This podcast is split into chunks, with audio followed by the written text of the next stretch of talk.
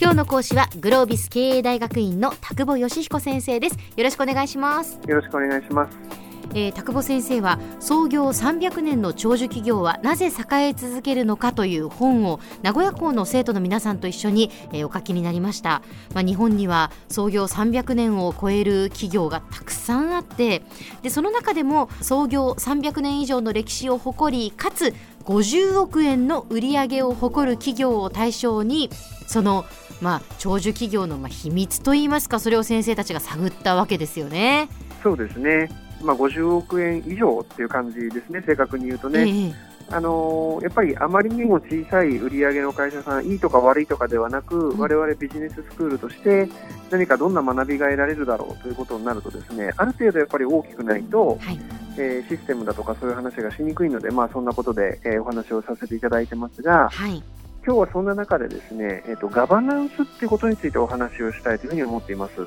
ガバナンス。企業をどういうふうにこう統治しているかとか、はいはいはい、企業がまあ、まあ言葉はあるかもしれませんけども、なんかこう変なことをしないようにどういうふうにこう規律を聞かせるかみたいな、まあそんな話ですよね。そうですね。コーポレートガバナンスって言いますね。はい。はい、まあ、最近ですね、やっぱりそのいろんな企業事件が、まあ、そのアメリカでも日本でも起きるわけですよね。えーでその度にこに謝罪の記者会見なんかをしているのをテレビでご覧になられている方もすごく多いのではないかというふうに思いますが、はい、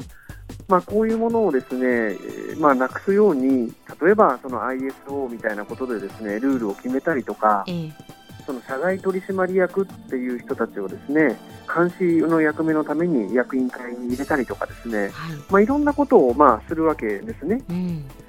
であのまあ、ある程度効果がある部分もあると思いますし、あの当然、この日本型のサステナブル企業と呼んでいる、えー、企業さんなんかもですね当たり前のようにそんなことがやられているんですけども、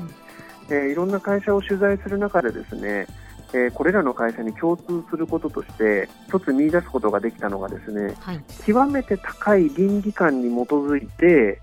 まあ、自分を律するでこう自立が促されるガバナンス仕組みあのシステムみたいなものをですね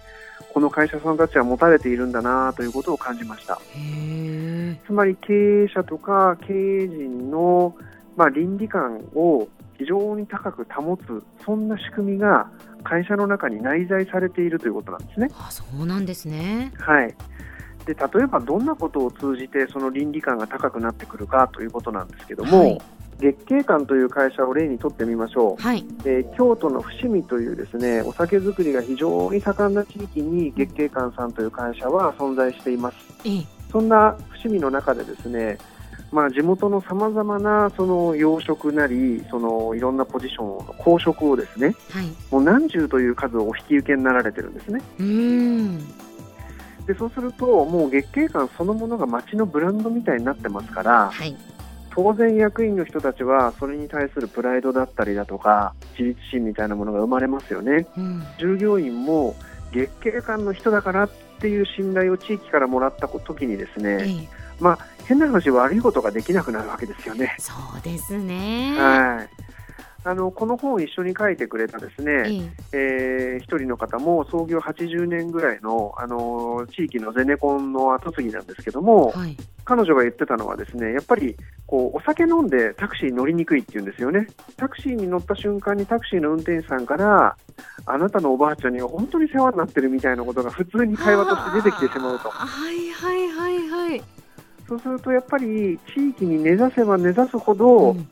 ちゃんとしなければいけないっていう背筋が伸びるっていうんでしょうかね、うん、なんかそんなことが従業員も経営者も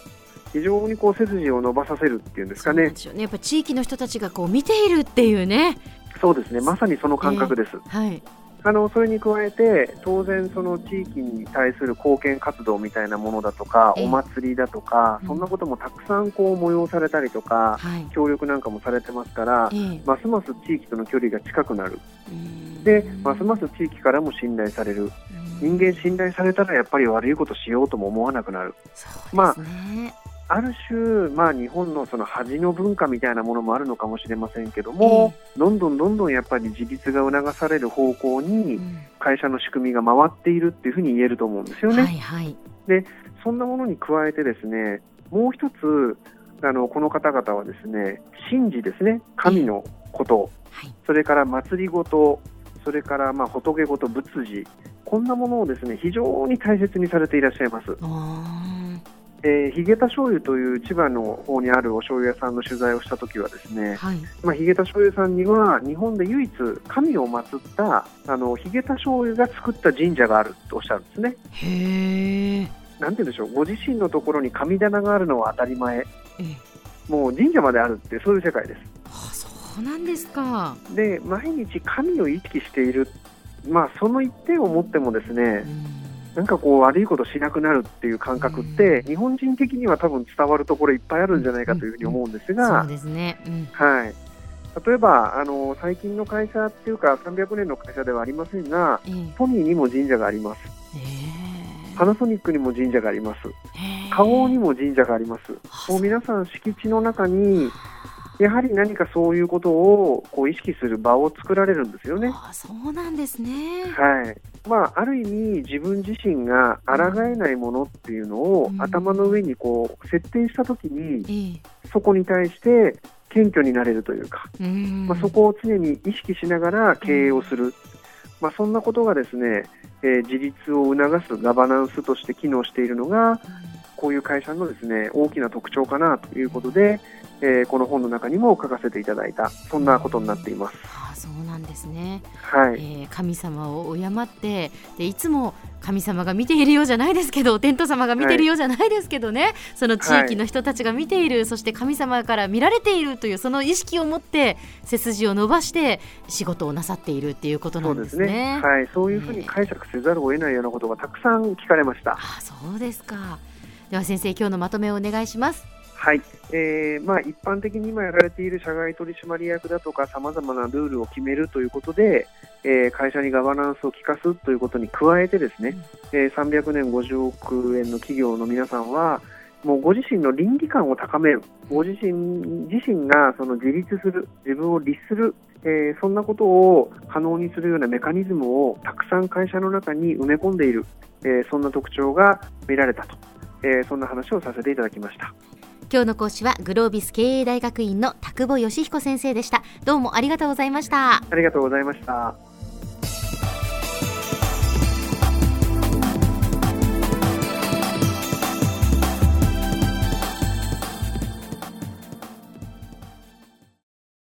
続々ぐいぐいメラメラつながる。ゾワゾワハラハラメキメキつながるズキズキ。モワモワホカホカつながる。キリキリ。ザワザワキュンキュン。ガンガン。ワクワク。ウズウズドキドキ。ルンルンバクバク。九州人のいろんな気持ちつなげます。九州から輝こう。キラキラつながる。キューティーネット